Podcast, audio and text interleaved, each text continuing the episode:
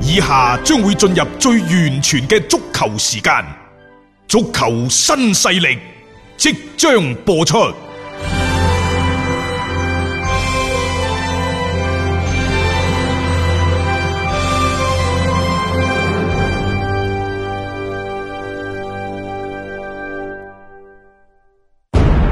足球場，英雄地，幾多難忘時刻。攞翻住個波，從廣州太陽神到恒大富力，香港搞掂！從東較場驚天一射到亞冠加冕，從童話變成現實，從英雄變成傳奇。最偉大嘅球員，最不可思議嘅入球，勝敗之間只有一線，神奇之處，魅力所在，一比零啊，各位！只可意會，更可言傳。足球新勢力。時間嚟到傍晚六點零五分，歡迎收聽今日嘅足球新勢力嘅節目。咁喺節目開始之前呢，同大家亦都播報下最新嘅疫情防控信息。截止到二月十五號二十四點，全省累計報告新冠肺炎確診病例一千一百一千三百一十六例。十五號當日全省新增確診病例二十二例，新增出院五十例，累計出院四百三十六例。從二月九號開始，疫情防控期間喺全省醫保定點零售藥店購買發熱、咳嗽藥品嘅人員呢，需按照規定進行信息登記；對不按規定填報信息嘅定點零售藥店，責令整改，視情況暫停醫保服務協議，直至取消醫保定點零售藥店嘅資格。廣東出台疫情防控應急執法指導意見，對瞞報疫情重點地區旅行史、居住史或者明知自己可能或者應當屬於新冠肺炎嘅疑似病人、確診病人、病原攜帶者或者上述三種人嘅密切接觸者，不報告、不就診嘅，依法追究責任；構成犯罪嘅，依法追究刑事責任。下面係出行人員防控指引：一、公共場所和乘坐交通工具時佩戴口罩，盡量減少與他人嘅近距離接觸。二、需到醫療機構就醫時佩戴醫用外科口罩，盡量避免乘坐地鐵、公交等公共交通工具。三、主動告知醫務人員相關旅行、居住史以及與他人接觸嘅情況，配合醫療機構嘅調查。下面係公安部嘅通知。對來自其他省份或者車籍地為湖北等疫情重點區域，但長期異地行駛、未途經疫情重點區域嘅車輛，除對車上人員進行防疫測溫等必要查驗之外，不得擅自設限、勸返。從二月八號開始，粵港巴士暫停所有班次服務，由內地入境香港人士，包括港人，必須接受強制檢疫十四天。廣東省應急管理廳、省氣象局提醒各位，受寒潮襲擊，十五號我省中北部市縣有暴雨，十六到十八號全省各地氣温急劇下降十攝氏度左右，天氣寒冷，粵北地區有冰凍，請注意防寒保暖同交通安全，種植業、養殖業等做好應對寒潮嘅措施。各位收聽緊嘅係文體廣播，歡迎下載觸電新聞 A P P，輸入文體廣播，點擊觸電號就可以睇到廣東文體廣播噶啦。呢、個時候我哋節目同時喺觸電新聞 A P P 進行視頻直播。好啦，咁啊，聽完呢就係疫情最新嘅播報之後，亦都開始翻今日嘅足球新勢力吓。喂，同一時間呢，我哋除咗話喺觸電 A P P 有視頻直播之外，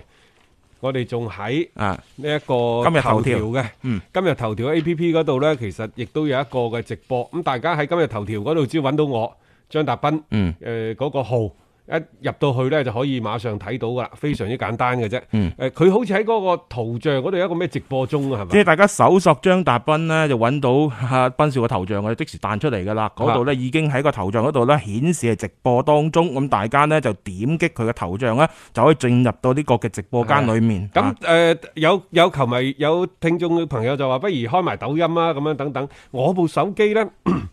我嗰個抖音嗰部手機啊，唔知點解我另一部手機打唔開嘅。嗯我聽日換部手機先。另外我哋攞翻廣州語傳媒嗰個號翻上嚟。好啊，睇下咁樣呢，就睇下聽日可唔可以開兩個房間呢？就同大家呢一齊去做呢一個嘅誒、嗯呃、一個視直頻播嘅直播嚇、係啊等等。好啦，咁誒、呃今日係比賽日嚇，二月十六號，嗯禮拜六、禮拜日呢，我哋啲話題更加多就放喺足球嗰度。啊，琴晚呢，其實係兩場嘅賽事，我相信大家都好關注。咁啊，首先呢，就係巴塞，嗯，喺二比零領前嘅前提之下呢，就俾加泰就追翻一隻，咁啊最終呢都係二比一小勝。咁啊，另外呢，喺今日凌晨一點半嘅利物浦作客對住諾域治嗰場賽事當中呢，作客嘅利物浦呢又係一比零，嗯，啊小勝諾域治。咁而家佢太犀利啦，嗰兩場波。即係你會睇到嗰利物浦嗰班波咧，基本上唔會俾到太對手太多嘅機會。就算俾咗機會你都好，就算你雙鬼拍門兩個人湧向利物浦嘅大門，嗯哇！佢嗰個艾利神碧卡猶如天神下凡咁嗯樣，佢、一個手兩個，頗有啲上個賽季雲迪克一個手四個。係咯，嗰種嘅嚇氣勢雄風喺度度啊，真係呢個真係正一嘅門神嚟唉嘅，有佢喺度啊犀利穩定好多。我同你講啊，各位，其實而家大家話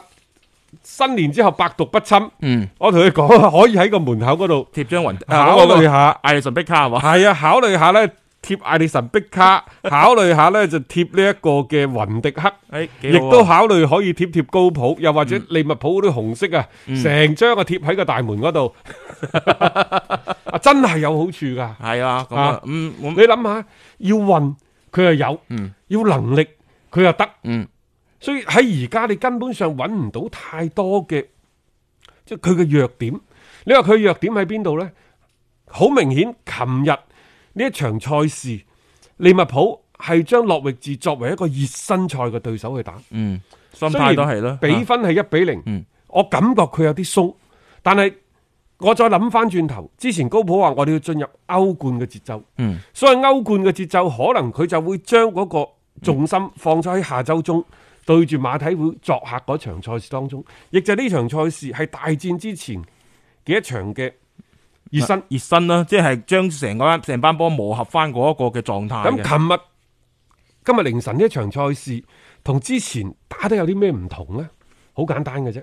你會睇到就係話喺兩個邊嗰度，尤其係右路嘅亞歷山大阿洛上咗去之後，佢哋好注重對亞歷山大阿洛助攻上去之後身後嘅保護。嗯，無論係軒達臣，無論係呢一個拿比基達，全部咧都側咗喺右邊嗰度。嗯，變咗嘅話咧，甚至乎成個球隊嘅重心啊，都放咗喺呢個地方，因為雲迪克咧喺左邊中衞，右邊中衞咧係高美斯。嗯，所以即係成個係側咗喺右邊少少嘅。咁當然仲有另一個原因呢，就係、張伯倫頂替咗文尼嘅位置，但係佢同呢一個左邊嘅邊路羅伯特，似乎嗰個默契度仲係唔夠，嗯即係邊個上啊，邊個落啊，幾時回撤啊等等，我感覺呢，仲係略嫌生疏。呢個所以正常嘅，所以當文尼再上翻到嚟嗰陣時，即係成班波喺前邊，嗯即係又識打得係又識踢啦順暢， 挞翻着啦。啊！喺呢個過程當中呢，仲有點解要用拿比基達？拿比基達嘅狀態好唔好？嗱，儘管佢琴日賽後呢就評為賽、賽後嘅賽事嘅最佳球員，但係實際上呢，我覺得最好嘅拿比基達仲未翻嚟。嗯喺場上佢好努力，但係同啲球員同隊友嘅配合呢，我始終覺得仲係有啲咁多生疏之感，嗯，即係起起碼大家互相之間嘅嗰種嘅默契度。未夠㗎，唔得未夠㗎啊。但係首先我再講一次啊，拿比基達一定係一個好球員嚟嘅，嗯並且呢，即係話佢喺中場嘅楞波，亦都控一控個節奏，呢、個呢，亦都係利物浦所缺乏嘅。另外呢，就係話佢嘅嗰腳嘅直塞，其實軒達臣呢，呢兩個賽季都進步咗好多。進步喺邊度啊？除咗話嗰啲氣場越嚟越勁之外，佢、就係嗰腳直塞，嗯誒做得比以前好。啊，拿比基達呢，呢啲踢波呢家嘢真係要講天分，向前嗰腳啊，嗯拿比基達真係比軒達臣好。係所以即係我睇翻呢，就今日凌晨嗰場賽事，整隊嘅利物浦基本上都係喺度以一個即係熱身嘅姿態 喺 度打呢一場嘅賽事。嗯或者對方冇咩事幹又攻唔入嚟嘅話，佢哋亦 都樂享其成啦。老實講，唔需要話太搏命啊！呢啲而比賽家英超啲球隊呢，即係對住呢隊利物浦已經冇晒辦法㗎啦。係即係當然呢個賽季冇辦法冇辦法，唔代表下賽季個賽季係嚇係係。實際上呢，喺過去呢，即係以前嘅誒、呃曼聯啊，有一段時間嘅車路士啊，嗯前兩個賽季嘅曼曼城啊城啊等嗯等，都遇到過嗯相同嘅情況，就係話我上去高一谷搏一搏得就得，嗯，唔得 咪翻順德咯。嚇啊，即係我唔會話即係同往同你比賽嗰陣時往死裏打，嗯我一定要去偷襲，一定要全取三分五。即係選擇一個呢，就係、打到邊算邊。其實有有啲波佢已經鋒芒不冇露啊錯啦，嚇嗯即係我打住呢一場，實際上可能我諗嘅仲係下一場嘅賽事。啲英超啲中下游球隊呢，嗯即係佢為咗生存，